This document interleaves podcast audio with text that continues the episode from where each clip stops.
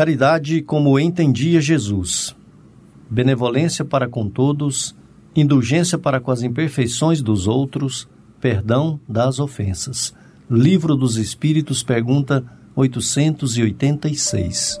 Fraternidade em Ação. Navegando nas ondas do bem. Olá, caro ouvinte, começa agora o Fraternidade em Ação de hoje. Aqui é seu amigo Sebastião Ribeiro, que, em nome do nosso Mestre Jesus, terá a alegria de estar ao seu lado neste programa. Mensagens, entrevistas, músicas. Vamos juntos refletir o verdadeiro sentido da caridade conforme nos ensina Jesus e, através do livro espírita, apresentar nossa contribuição para a melhora do mundo em que vivemos. Fique ligado na nossa programação de hoje. Jesus, o Filho do Homem, Maria, Mãe da Humanidade e o que você gostaria de saber com o Evangelho segundo o Espiritismo. Esse programa é uma realização do Centro Espírita Caridade o Caminho. Em tom maior, Sagres. Juntos, abraço o povo aí que nos ajuda a fazer o programa aí.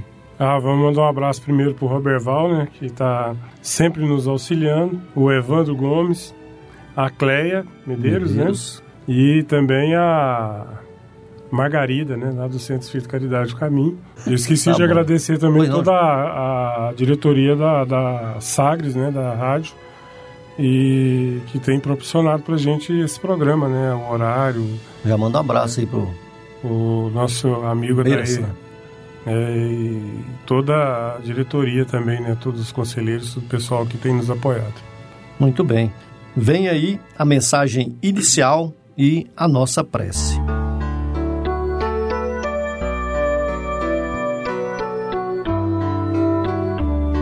Jesus em casa. Livro Família.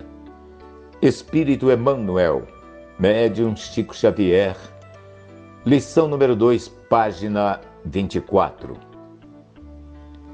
O lar é o santuário em que a bondade de Deus te situa. Dentro dele, nos fios da consanguinidade, recebes o teu primeiro mandato de serviço cristão. E é aí que te avistas com o adversário de ontem, convertido em parente próximo, e que retomas o contato de afeições queridas que o tempo não apagou. O mundo é a grande ribalta dos teus ideais e convicções, mas o lar é o espelho para os testemunhos de tua fé. Não ouvides a necessidade de Cristo no cenáculo de amor em que te refugias. Escolhes alguns minutos por semana e reúne-te com os laços domésticos que te possam acompanhar no cultivo da lição de Jesus quanto seja possível, na mesma noite e no mesmo horário, faze teu círculo íntimo de meditação e de estudo. Depois da prece com que nos cabe agradecer ao Senhor o pão da alma, abra as páginas do Evangelho e lê em voz alta alguns dos seus trechos de verdade e consolo, para que receberás a inspiração dos amigos espirituais que te assistem. Não é necessária a leitura por mais de dez minutos. Em seguida, na intimidade da palavra livre e sincera, todos os companheiros devem expor suas dúvidas, seus temores e dificuldades sentimentais. Através da conversação edificante, emissários da esfera superior distribuirão ideias e forças em nome de Cristo para que horizontes novos iluminem o espírito de cada um. Aprenderás que semelhante prática vale por visita de nossos corações ao eterno benfeitor, que nos tomará o esforço por trilho de acesso à sua divina luz, transformando-nos o culto da boa nova em fonte de bênçãos, dissolvendo em nosso campo de trabalho todas as sombras da discórdia e da ignorância, do desequilíbrio e da irritação. Desisti, amigo de Cristo, afirmas-te seguidor de Cristo e clamas com razão que Cristo é o caminho redentor da terra. Mas não te esqueças de erigir-lhe assento constante à mesa do próprio lar, para que a luz do Evangelho se te faça vida e alegria no coração.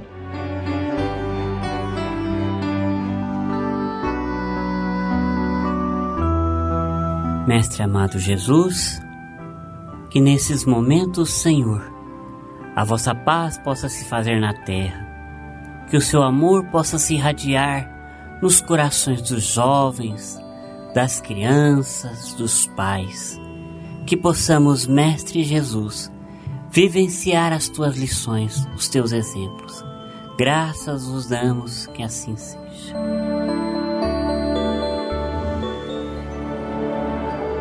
Sagres. Dicas para reforma íntima. Amigo ouvinte, a reforma interior é a grande meta de todos nós que somos seres eternos. Para nos auxiliar, a editora Alta de Souza publicou a Agenda Reforma Íntima, para que, ao acordarmos e durante o dia também, tenhamos pequenos lembretes desse nosso desejo de melhora. Ouça agora algumas dicas do seu programa Fraternidade em Ação para nossa reforma íntima.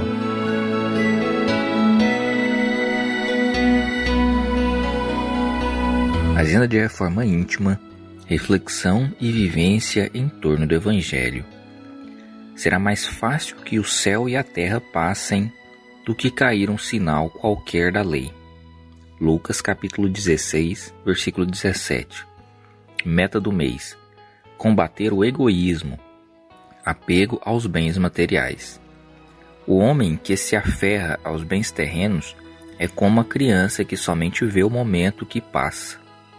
Lacordaire, Allan Kardec, no livro O Evangelho segundo o Espiritismo.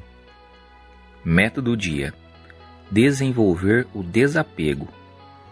Desapega-te dos hábitos infelizes e das opiniões extravagantes.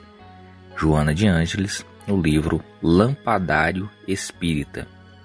Sugestão para sua prece diária: prece pelos parentes e pessoas que nos são queridas.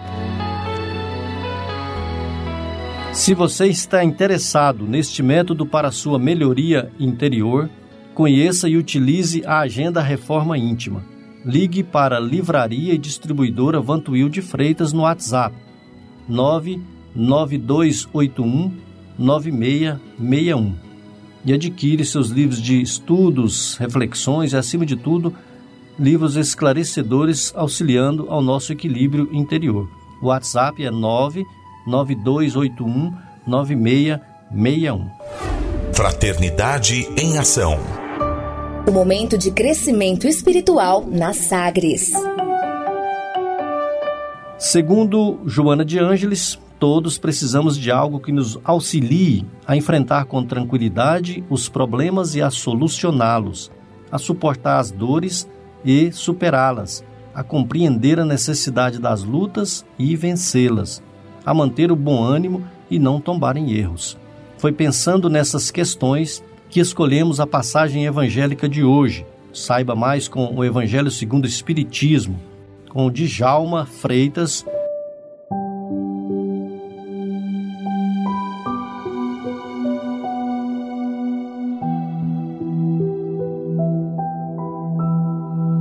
Que a paz de nosso Senhor Jesus vibre sempre em nossos corações. Olá, amigos, amigas do programa Fraternidade em Ação. Mais aqui uma vez nos reunimos com a gratidão de Deus, nosso Pai, a oportunidade que Jesus Cristo nos dá como governantes do nosso mundo, do nosso orbe, a oportunidade de estreitarmos a cada momento, a cada programa, esses laços de afetividade. E falando em laços, hoje vamos concluir o capítulo 14, Honrai o vosso pai e a vossa mãe.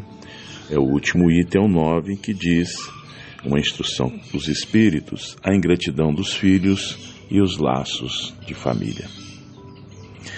Laços que cada vez mais precisam ser fortes, unidos, e bem como conhecemos, essa mensagem de Santo Agostinho, ele dá uma explanação maravilhosa para nós entendermos é, essa dificuldade né, que temos de não aceitar uma ingratidão de um filho, de uma filha, de um esposo, de uma esposa. Então ele dá uma passagem geral sobre os processos de lei de causa e efeito, reencarnação, caridade, mas um detalhe que Santo Agostinho coloca aqui que não é fácil vencer essa ingratidão. Como que a gente pode vencer essa ingratidão? É não esperar reconhecimento do que você faz pelo outro. E a gente vê muitos casos em família em que filhos abandonam os pais, em que filhos maltratam. Temos visto diariamente noticiários, principalmente aqueles pais já mais idosos, e filhos que vivem, né, às vezes até de sua aposentadoria, dos seus recursos, alguns filhos ligados a vícios, vícios do álcool, vícios das drogas. E aí então a gente não compreende como um filho faz isso com o pai ou com a mãe. Ou como um filho entre nós mesmos, que às vezes somos pais, é, um pequeno deslize, um pequeno senão de um filho nosso, tanto que aquilo mexe com as nossas entranhas. Porque no primeiro momento a gente diz assim, mas eu dei carinho, eu criei, eu fiz isso, eu dei amor, eu dei vida, eu dei educação, eu dei alimento, dei agasalho, dei teto. E na hora, às vezes, o filho passa por um momento de ingratidão. Todos nós podemos passar por isso. E por que digo todos nós? Porque, como o próprio título disse, é os laços de famílias que precisam ser fortalecidos. Ora, a caridade é para conosco, para com o próximo e para com Deus.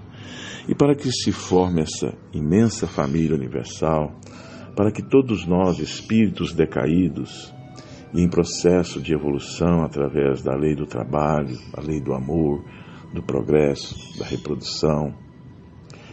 Estamos ligados intimamente uns aos outros. Se não vejamos, quando reencarna em nossos lares aquele espírito mais resistente, mais dificultoso, nada mais é que o próprio Santo Agostinho diz aqui, a lei de causa e efeito. Algum ou alguém daqueles nós prejudicamos no passado. E a família, como bem sabemos, é a instituição da reconciliação dos inimigos. É o melhor local que se pode fazer a reconciliação. Como Jesus disse, reconciliai-vos com teu inimigo enquanto ainda está perto, quando caminha com ele. Ora, se assim é, pai, mãe, filho, filha, estamos caminhando junto. Então, no momento que às vezes você sentir que alguém foi ingrato, que alguém não reconheceu algum filho, não reconheceu ah, o seu esforço, o antídoto é a prece. O antídoto é reconhecer que aquilo ali é um espírito que às vezes você deveria colocar no lugar dele. Por que, que ele está agindo assim comigo? Como diz aqui Santo Agostinho, como a mãe, algum de nós erramos lá atrás. Né? E Deus nos dá essa oportunidade bendita da reconciliação através dos laços de família. Antídoto que deve ser mantido pelo culto do Evangelho no lar, pela prece, pela oração, pelos pensamentos no campo do bem sempre. E lembrarmos que todos nós somos filhos de um Pai. Já pensou se Deus ficasse chateado com cada ingratidão de um dos seus filhos? Quando às vezes a coisa não dá certo para nós, no âmbito profissional, financeiro, familiar, social, às vezes, em alguns instantes, a gente vira as costas para Deus e acha que estamos sendo deserdados e acha que estamos sendo abandonados. Deus nunca abandona um filho seu sequer. É como Jesus disse: 99 ovelhas salvas, mas ele veio para recuperar a única que está perdida. E nós somos essas ovelhas. Nós somos os doentes que precisamos desse médico, desse médico das almas que é o nosso Senhor Jesus, que tanto nos ensinou sobre o processo de reconciliamento, quando diz na passagem do seu evangelho: Quem é minha mãe? Quem é meus irmãos? Eis aqui todos aqueles que fazem a vontade do Pai, são minhas irmãs, meus irmãos e meus, meu pai e minha mãe. Portanto, companheiros e companheiras, se você passou por um processo como filho, ou passou por um processo como pai e mãe, levante a cabeça ao alto, faça uma prece e vibre do seu coração, buscando, Senhor, perdoa-me e perdoe todos aqueles que têm algo contra mim e que eu possa perdoá-los. É uma oportunidade, caríssimos, de reconciliarmos com os nossos filhos e com os nossos pais. E lá na frente, a gente vai ver a imensa família que se formou em torno de nós. Paz a todos, que assim seja. Fraternidade em Ação. O momento de crescimento espiritual na Sagres. Conversa de família. Amigo ouvinte, hoje falaremos sobre a pureza. E no livro Ave Luz, do espírito Shaolin, psicografia de João Nunes Maia, Jesus esclarece a Tiago Menor dizendo que o sol desponta com toda a sua pujança divina, ilumina o mundo e depois desaparece. Não obstante, torna a brilhar em obediência à lei do bom esforço. E ele diz, né? Jesus diz a Tiago Menor: Não turbes o coração com simples ruídos que se desfazem minutos depois. A pureza de que falas é a nossa meta principal, perfeição em tudo. Se queres a pureza, há de se submeter às tuas exigências para contigo mesmos. Os primeiros dias da criança, junto ao professor que estabelece planos de ensino e se entrega durante toda a vida para o esclarecimento de jovens e crianças, seria de brincadeiras, de ouvir contos de fadas, de sorrir nas suas ingenuidades que marcam as características infantis. Eis que o mestre, diante de tais circunstâncias, poderá falar coisas sérias aos homenzinhos em formação. Todavia, é bem provável que ele comece, que eles, né, as crianças, comecem a correr, a gritar e a sorrir da luz que está começando a aparecer em suas vidas. Então, hoje falaremos sobre a pureza, é, essa mensagem do livro Ave Luz, em que Jesus esclarece nesse pequeno trecho lido aqui o que é né, o que o Mestre Jesus entende por pureza. Nós vamos receber os amigos José Antônio William Batista e Janaína Afonso para falarem sobre a visão espírita a respeito da pureza. Hoje o nosso tema é sobre a pureza. Jesus, quando estava com seus discípulos, os doutores da lei chegaram e perguntaram a Jesus por que os teus discípulos não lavam as mãos. E então Jesus, vendo a preocupação com as práticas exteriores dos doutores da lei, Diz então a eles que não é aquilo que entra na boca do homem que corrompe o homem, e sim o que sai da boca do homem, porque o que sai da boca do homem vem do coração.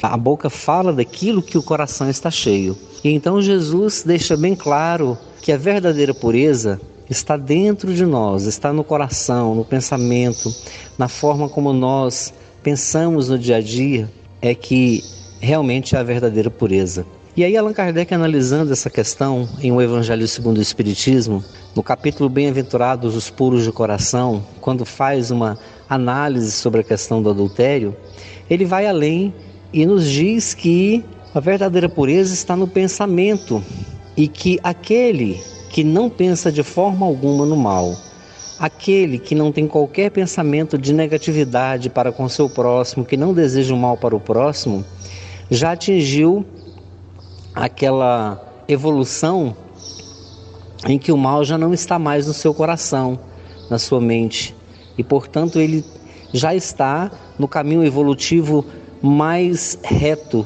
já está no caminho evolutivo mais conclusivo no processo de cada vez mais evoluir e se aproximar cada vez mais da, da perfeição moral. E diz Allan Kardec também que existe o segundo caso, daquele que pensa no mal, mas não o pratica, mas pensa. E que da mesma forma, se estamos pensando no mal, da mesma forma aí, então, estamos de algum modo praticando mal e sofremos as consequências disso pelo, pelos pensamentos que emitimos. Por exemplo, pensamentos de ódio com relação a alguém, sofremos as consequências porque vão gerar doenças. Irmão Áureo nos diz no livro Universo e Vida que o ódio pode gerar desde uma simples intoxicação, uma alergia, até um câncer. Então, nós somos responsáveis pelos nossos pensamentos. Então, quando nós pensamos no mal, de algum modo estamos também praticando mal. E aí ele fala de um terceiro aspecto do ser humano: aqueles que não só pensam no mal, como se comprazem no mal e praticam o mal. Nesse, o trabalho está todo por fazer, como diz Allan Kardec. Há todo um trabalho a ser feito no sentido da evolução, do crescimento, da reforma íntima, do desenvolvimento. Então, cabe a nós, a cada um de nós, fazer a sua própria autoanálise e verificar em que ponto nós estamos. Lembrar da pergunta do Livro dos Espíritos 919A, quando Santo Agostinho nos convida a fazer uma análise, a fazer uma reflexão sobre nós mesmos, nos perguntando dia a dia: fiz o mal ao meu próximo hoje? Deixei de ajudar alguém? E multiplicar cada vez mais essas perguntas, a fim de nós podermos então mudar a nossa forma de pensar, mudar a nossa forma de agir no dia a dia, fazendo essa autoanálise. Porque se não fizermos essa autoanálise, essa consulta da nossa própria consciência, às vezes pode passar por nós atos que consideramos bons, quando na verdade são atos inferiores. Palavras que consideramos como justas ou corretas ou até mesmo sinceras, quando na verdade são palavras que ferem, que machucam as pessoas e que na verdade foge do princípio cristão. Então é sempre bom nós lembrarmos que a verdadeira pureza vem lá do fundo do coração, como disse Jesus. Quando nós atingimos então essa feliz condição de não pensar no mal, de não desejar o mal a ninguém, já alcançamos a verdadeira pureza. Por isso, a verdadeira pureza não está nas palavras, mas sim dentro do nosso próprio coração, da maneira como nós vivemos no dia a dia com o próximo. E quanto mais puros são os espíritos, quanto mais pureza no coração, mais nós temos que buscar os necessitados, os aflitos, os sofredores, como Jesus o fez, e não se afastar da sociedade, como alguns apregoam, para não se contaminar com os erros e as falhas dos outros. Lembremos disso. A verdadeira pureza é como o sol, ilumina o pântano sem se contaminar. Muita paz a todos. Olá, meus amigos do nosso querido, nossos ouvintes do nosso programa Fraternidade em Ação, da nosso sistema de rádio, sistema de comunicação Sagre 730. É com muita alegria que nós somos convidados a mais uma vez falar sobre um tema tão importante para as nossas vidas. O tema de hoje é sobre a pureza. A pureza que significa para nós, irmãos, é necessário que nós estejamos puros de coração, puro de sentimento, puro das nossas vidas, que à volta das nossas existências tenhamos o entendimento de estarmos sempre puros em nosso ser. Como assim? Para nós compreendermos melhor essas frases, essa, essa introdução, nós, esse bate-papo que nós estamos tendo agora, nós vamos ver ali um, dois textos muito interessantes a respeito disso. Então, o primeiro vem o seguinte: Bem-aventurados os puros de coração, pois verão a Deus. Está lá em Mateus capítulo 5, versículo 8. O que, que Jesus quis falar com isso? Olha só, queridos irmãos. A pureza de coração é inseparável da simplicidade e da humildade. Exclui toda a ideia de egoísmo e de orgulho. É por isso que Jesus toma a figura da criança por emblema dessa pureza, como a tomou pela da humildade. Então, meus queridos, ele pega a inocência da criança para nos mostrar que precisamos ser puros, que constantemente precisamos renovar os nossos sentimentos, no sentido do orgulho, do egoísmo, da vaidade, dos nossos erros que trazemos constantemente em nossas existências, de que é necessário que reavaliemos constantemente qual a forma que nós estamos é, purificando os nossos sentimentos. Será que eu estou sendo muito ressentido, estou ficando muito nervoso, muito contrariado? Então ele fala aqui da pureza de coração para encontrarmos paz com Deus, paz com Jesus. E Emmanuel, no livro A Caminho da Verdade, ele nos traz também uma reflexão a respeito desse tema e a respeito de uma frase que ele fala aqui, ó, no livro Palavras de Vida Eterna. O tema da mensagem é coração puro. Não se turbe o vosso coração. Está lá em João 14, versículo 1. Guarda contigo o coração nobre e puro. Não afirmou o Senhor, não se obscureça o ambiente, ou não se vos ensombre o roteiro, porque criatura alguma na experiência terrestre poderá marchar constantemente a céu sem nuvens. Cada berço é início de viagem laboriosa para a alma necessitada de experiência. Então, à medida que nós vamos avançando em nossas existências, nós adquirimos a pureza dos nossos sentimentos, a pureza do nosso coração. Por isso que ele fala aqui, cada momento das nossas vidas são momentos de aprendizados novos. E é necessário que cultivemos em nós essa pureza que ele fala, do sentimento nobre, do perdão, da fraternidade, do amor universal a todas as criaturas. E ele fala ainda mais, ó, não passarás assim no mundo sem tempestades nevoeiros, sem o fel de provas ásperas ou sem assédio de tentações. Então, dessa forma nós estamos passando por testes para aprendermos a burilarmos, a melhorarmos as nossas formas de entendermos os nossos sentimentos, tornando-os eles assim puros.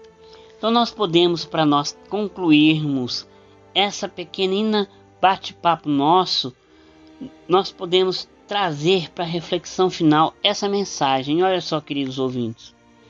O mestre não recomendou: não se turbe o vosso coração, porque o coração puro é itimorato, é garantia de consciência limpa e reta. E quem dispõe de consciência limpa e reta vence toda perturbação e toda treva, treva por trazer em si mesmo a luz irradiante para o caminho.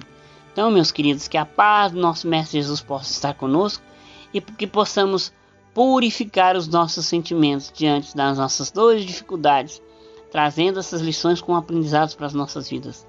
Que assim seja. Abraço a todos. Meus irmãos, que a paz de Jesus envolva a todos nós nesse instante, nos fortaleça, nos ampare. Vamos refletir um pouquinho sobre a pureza, conforme entendia Jesus. A pureza é uma virtude, mas uma virtude muito difícil de se compreender. Segundo o dicionário, puro é o que é limpo, intocado, sem manchas ou máculas. Nesse sentido, a pureza seria o estado de quem nunca foi tocado pelo mal, de qualquer uma das suas formas. A pureza, em termos humanos, assim permaneceria até que cometessem a primeira falta. Entretanto, segundo o Evangelho de Nosso Senhor Jesus Cristo, o próprio Cristo de Deus nos afirma: Bem-aventurados os puros de coração. Ora, não é possível a felicidade restrita a uma ínfima minoria.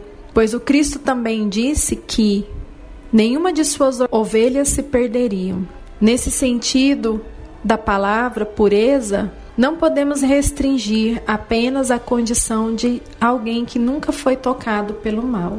A doutrina espírita nos esclarece que todos os espíritos são criados por Deus simples e ignorantes, e que gradualmente, à custa de experiências, de encarnações, nós desenvolvemos os tesouros intelectuais, nós desenvolvemos as virtudes à custa de experiências reencarnatórias, mas que também somos dotados do livre-arbítrio. Algumas vezes erramos, tropeçamos, algumas vezes acertamos e seguimos o caminho do bem. E é por isso que nós vamos adquirindo o aprendizado. Não seremos ainda ditos como espíritos perfeitos, porque a perfeição é atributo dos anjos. Porém, após inúmeras encarnações, devemos sim desenvolver os nossos potenciais para nos tornarmos cada vez mais sábios, amorosos, fraternos. E é nesse sentido que nos tornaremos puros, livres de todos os vícios, livres dos pensamentos malsãos, livres da nossa ignorância. É nesse sentido, meus irmãos, que nós estamos realizando essa reflexão. A perfeita pureza não é algo que nasce e pode ser perdido. A pureza é um estado de consciência construído através das nossas existências, das nossas experiências. Puro não é o ignorante da realidade da vida, mas o que muito conhece e faz a opção pelo bem, pelo belo, pelo justo. Puro é aquele que luta por vencer os próprios vícios. Puro é aquele que vê com o olhar do belo, do justo, do bom. E essa pureza é algo que nós precisamos trabalhar para que nós possamos conquistar porque tornar-nos puro é possível. Basta que nós queiramos, basta que nós tenhamos a vontade de sermos melhores a cada dia. E é com essa reflexão, meus irmãos, meus amigos, que nós agradecemos mais uma vez a misericórdia de Deus, nosso Pai. Fiquem todos com Deus. Fraternidade em Ação. Ondas de Amor à luz da doutrina espírita. Tem criança no ar. Falastes que sou o futuro, não me desampares no presente. Falastes que sou a esperança da paz, não me induzas à guerra. Falastes que sou a promessa do bem, não me confies ao mal. Falastes que sou a luz dos teus olhos, não me abandones às trevas. Não espero somente o teu pão, dai-me luz e entendimento. Não desejo tão só a festa do teu carinho. Suplico-te, amor, com que me induques. Não te rogo apenas brinquedos, peço-te bons exemplos e boas palavras. Não sou simples ornamento de teu carinho. Sou alguém que te bate a porta em nome de Deus. Ensina-me o trabalho e a humildade, o devotamento e o perdão. Compadece-te de mim e orienta-me para que seja bom e justo, corrija-me enquanto é tempo. Ainda que eu sofra, ajude-me hoje para que amanhã eu não te faça chorar. Jesus, o Filho do Homem.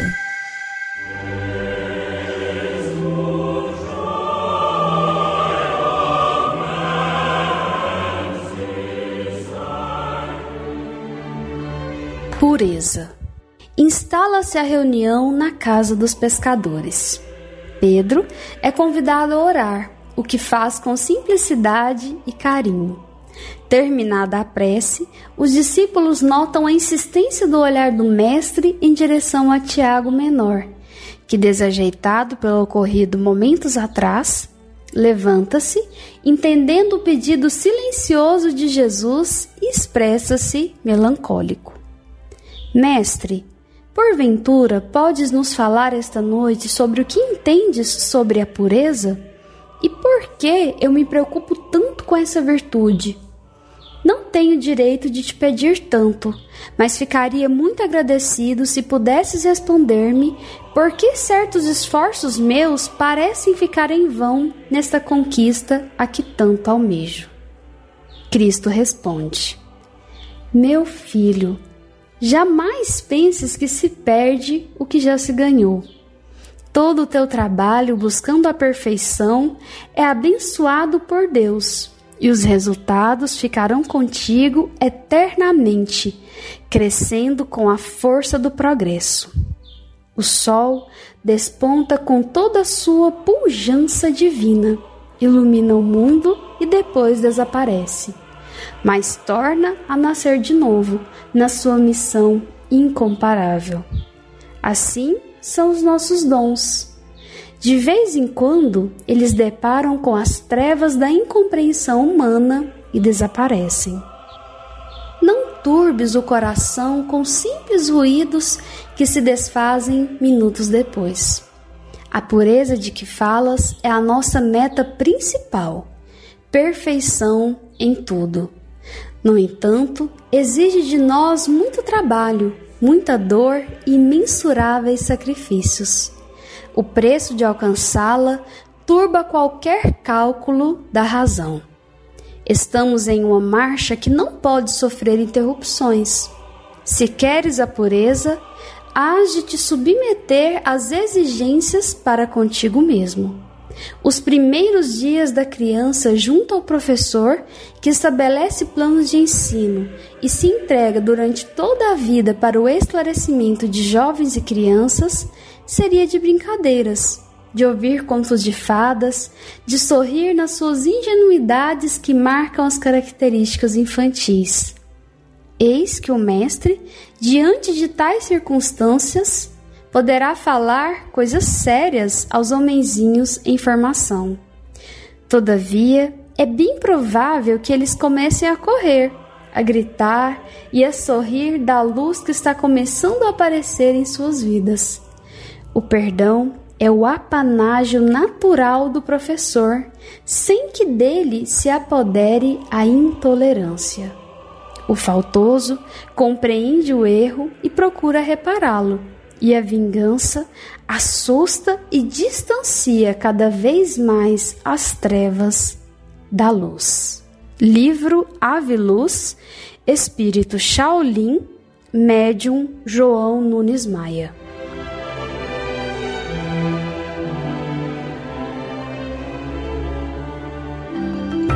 Momento musical.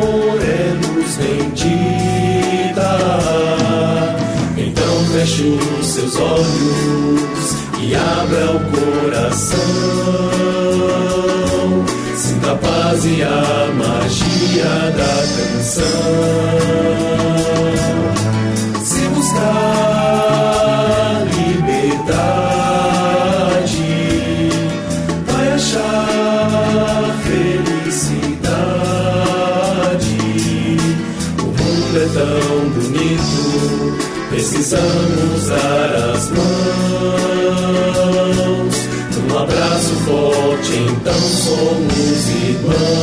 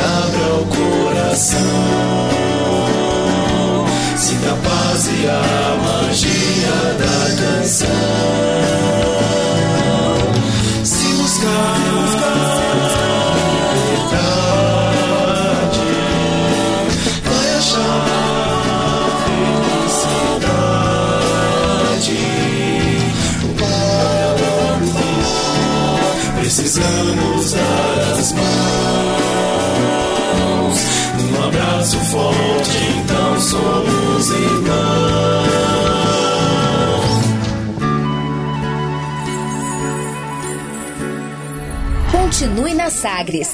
Daqui a pouco tem mais. Fraternidade em Ação.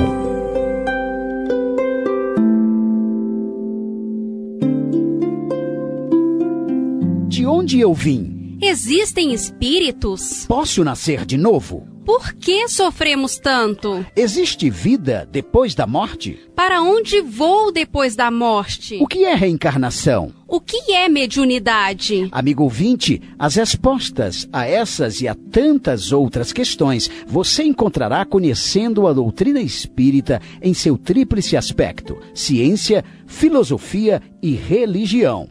Procure uma instituição espírita em sua cidade. Participe das reuniões públicas. Conheça, leia e estude o Espiritismo e se beneficie com as suas luzes. De volta com mais. Fraternidade em Ação. O seu momento de crescimento espiritual na Sagres. Falando aos jovens. Meu nome é João Vitor, eu falo de Goiânia, do Centro Espírita Caridade e Caminho, e hoje eu venho trazer mais um caso do livro Falando aos Jovens, do espírito Luiz Sérgio, médium Elsa Cândida Ferreira. Comemoração infernal. Ei, garotada, que farra eu presenciei naquele dia, ou melhor, naquela noite, altas horas, quando vocês pensaram que ninguém estava vendo o que acontecia. Eu estava, na companhia de outros amigos, também espíritos, presenciamos o vandalismo e o quebra-quebra que aconteceu em seguida. Afinal, para comemorar um campeonato é preciso tanta destruição? Orelhões destruídos, portas comerciais amassadas, pedras atiradas ao léu. Acerte em quem acertar? Irresponsabilidade agora se chama alegria? Algumas horas de comemoração saudável não deixariam um saldo tão negativo. Se ligue, galera que estimamos. Há maneiras e maneiras de demonstrar contentamento. Sabemos que o grupo muitas vezes pressiona e impõe uma forma de agir. Com medo da exclusão, da não aceitação, muitos amigos nossos, filhos de frequentadores de nossas reuniões espirituais, aderem à prática desse vandalismo sem nenhuma convicção apenas para se sentir dentro do grupo. Vamos mudar esse estado de coisas? Vamos inverter essa liderança? Por que vocês, nossos companheiros de fé, não assumem o comando e propõem uma noitada mais equilibrada, com muita alegria e azaração, mas também com respeito a si mesmos e ao patrimônio alheio? O metrô, os ônibus são bens de todos e são mantidos com o dinheiro que sai do bolso de seus pais. Quando quebramos, têm que ser repostos. O mesmo raciocínio se aplica a um condomínio mantido em forma pelo esforço conjunto de todos os moradores, porque tantas pichações enfiando que custou muito para ficar bonito. O progresso precisa chegar logo ao planeta, mas esse progresso, para acontecer, precisa de adesão de uma juventude mais consciente, mais construtiva. Também fomos jovens, eu e minha patota, e não saímos por aí arrasando corações nem demolindo obras de arte, ameaçando botar fogo no mundo. A conversa de hoje pode ser considerada um puxão de orelha, mas creio, o que vimos numa determinada madrugada deixaria de cabelo em pé o sujeito mais careca do mundo. Tenham paz e muito juízo. Um grande abraço. Fraternidade em Ação. Ondas de Amor à luz da doutrina espírita. Conversa de família. Amigo 20, neste segundo bloco teremos os amigos da Concafras que trarão para nós aí mais um episódio do culto do Evangelho no lar, a realização de um culto do Evangelho no lar a oração no seu lar. A Concafras, que é a confraternização das campanhas de fraternidade Alta de Souza. E não esqueça de colocar aí sua água para ser fluidificada no final do programa. Vamos acompanhar.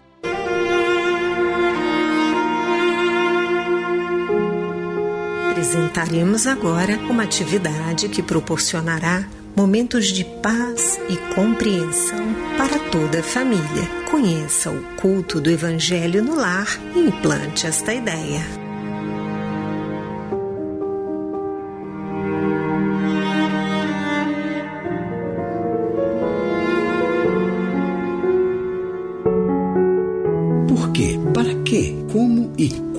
realizar o culto do Evangelho no lar. Respostas a essas e a tantas outras questões daremos neste quadro baseado no Evangelho segundo o Espiritismo e na obra Paz em Casa, Paz no Mundo, Culto do Evangelho no Lar, ambos da editora Alta de Souza. Siga conosco. Respondendo às perguntas por que e para que realizar o culto do Evangelho no lar, o Espírito Teresa de Brito, no livro Vereda Familiar, nos diz: o lar sofre a carência do Cristo, vivo e ativo, em suas engrenagens em processo de emperramento. A família padece a falta dessa divina presença em sua ação cotidiana.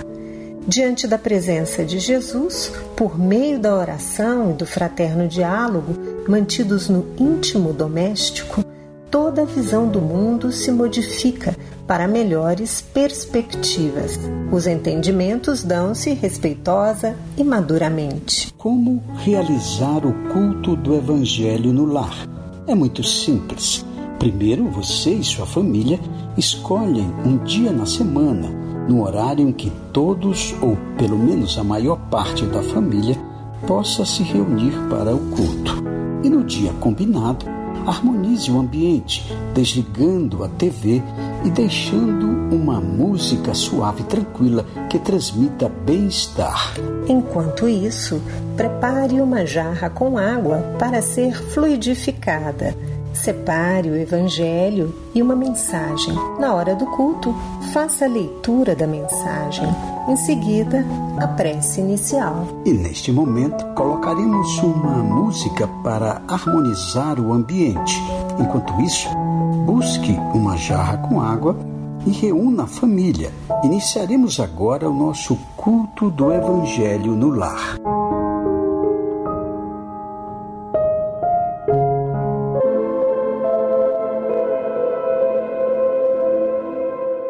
Rejubila-te sempre.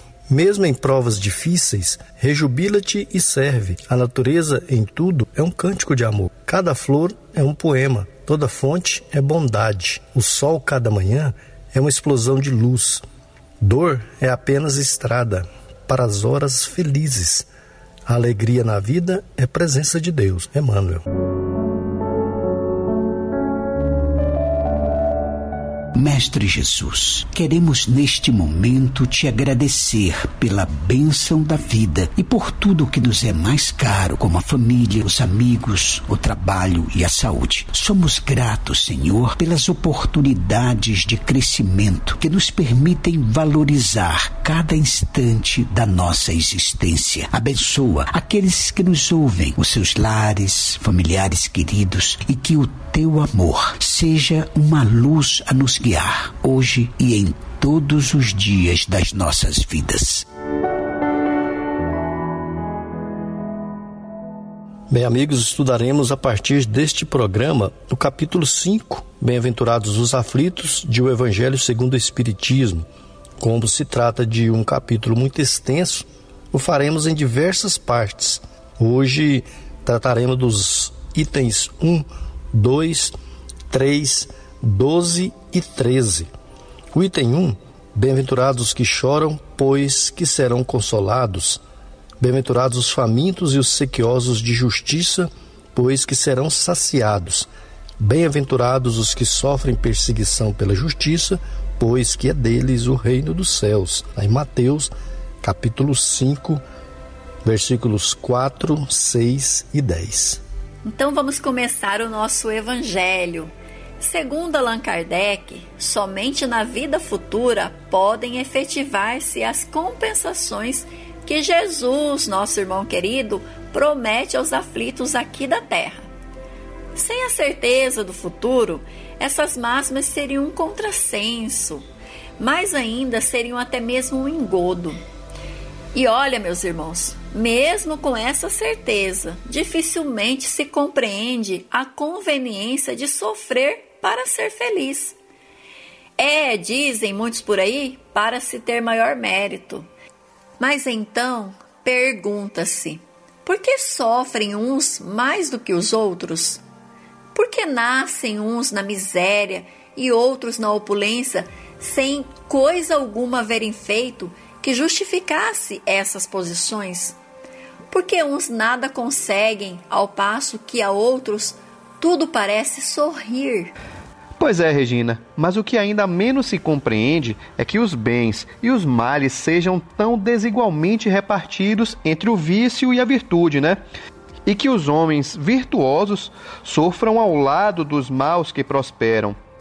A fé no futuro pode consolar e infundir paciência, mas não explica essas anomalias que parecem desmentir a justiça de Deus, né?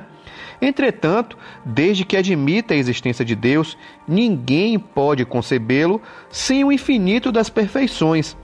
Ele necessariamente tem todo o poder, Regina, toda a justiça, toda a bondade, sem o que não seria Deus.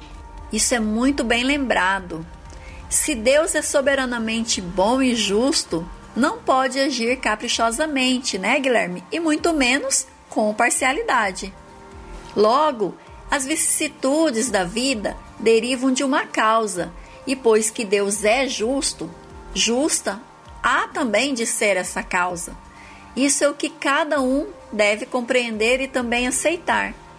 Por meio dos ensinamentos de Jesus, nosso irmão, Deus pôs os homens na direção dessa causa e hoje, julgando-os suficientemente maduros para compreendê-la, lhes revela completamente a mencionada causa por meio do Espiritismo, isto é, pela palavra dos Espíritos. É isso mesmo, Regina, e por essas palavras, bem-aventurados os aflitos, pois que serão consolados, Jesus, nosso amado Mestre, aponta a compensação que hão de ter os que sofrem e a resignação que leva o padecente a bendizer do sofrimento como prelúdio da cura. Então, também podem essas palavras ser traduzidas assim: Deves te considerar feliz por sofrer, visto que as dores deste mundo são pagamento da dívida que as tuas passadas faltas te fizeram contrair. Suportadas pacientemente na terra, essas dores te poupam séculos de sofrimento na vida futura. Deves, pois, te sentir feliz por reduzir Deus a tua dívida, permitindo que a saldes agora, o que te garantirá a tranquilidade no futuro. Você entendeu isso, Regina? Então podemos concluir que o homem que sofre assemelha-se a um devedor de avultada soma, a quem o credor diz: se me pagares hoje mesmo a centésima parte do teu débito, quitar-te-ei do restante e ficarás livre.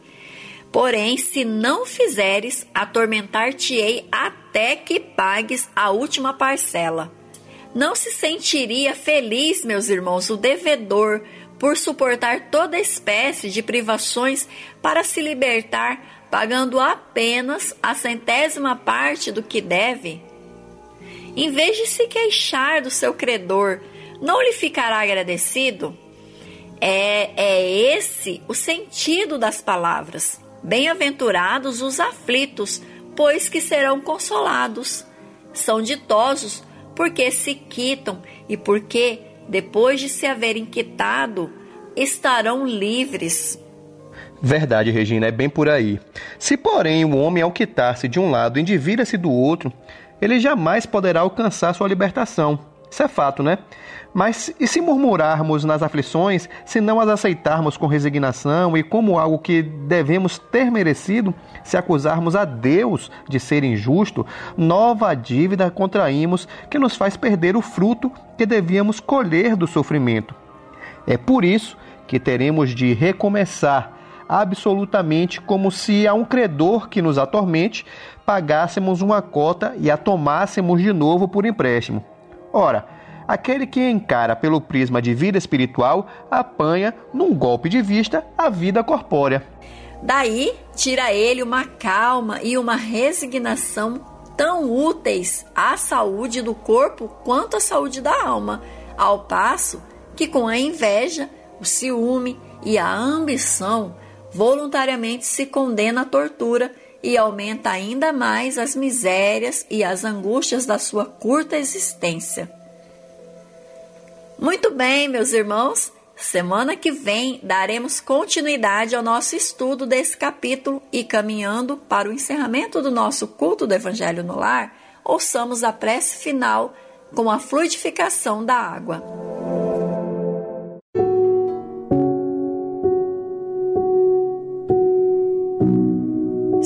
Jesus, Divino amigo, estende as tuas mãos generosas, Senhor e transforma estas águas em remédio para os nossos males físicos e espirituais. Estende as vibrações de amor em benefício de meu lar, Jesus.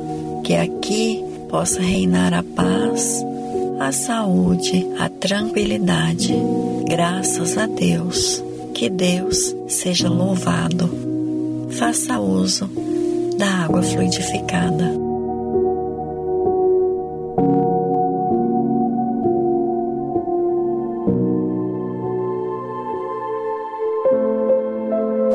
Se você quiser conhecer sobre a campanha mundial do Evangelho em casa, acesse globaljesus.net. Gostaríamos de agradecer a participação e as vibrações de todos, lembrando que na semana que vem estaremos aqui conversando sobre um novo trecho do Evangelho segundo o Espiritismo, no quadro Culto do Evangelho no Lar. Implante esta ideia. Até lá, amigos! É, nós chegamos ao final do nosso programa, é, Fraternidade em Ação, navegando das ondas do bem. Foi muito bom estar na companhia de todos vocês. Esperamos contar com vocês aí no nosso próximo programa. E nós convidamos a você para ouvir agora histórias e experiências de um espírito compromissado com a evolução do nosso planeta. Maria, Mãe da Humanidade. Maria, Mãe da Humanidade.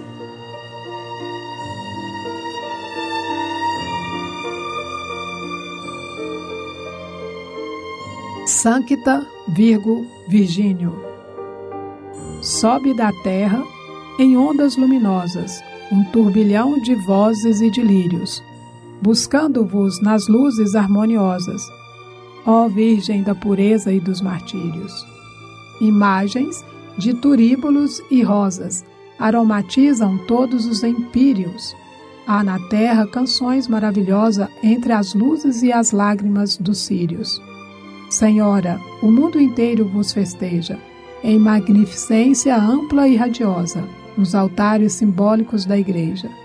Eis, porém, que vos vejo nos caminhos onde a vossa virtude carinhosa consola e ampara os fracos pobrezinhos. Alfonso de Guimarães.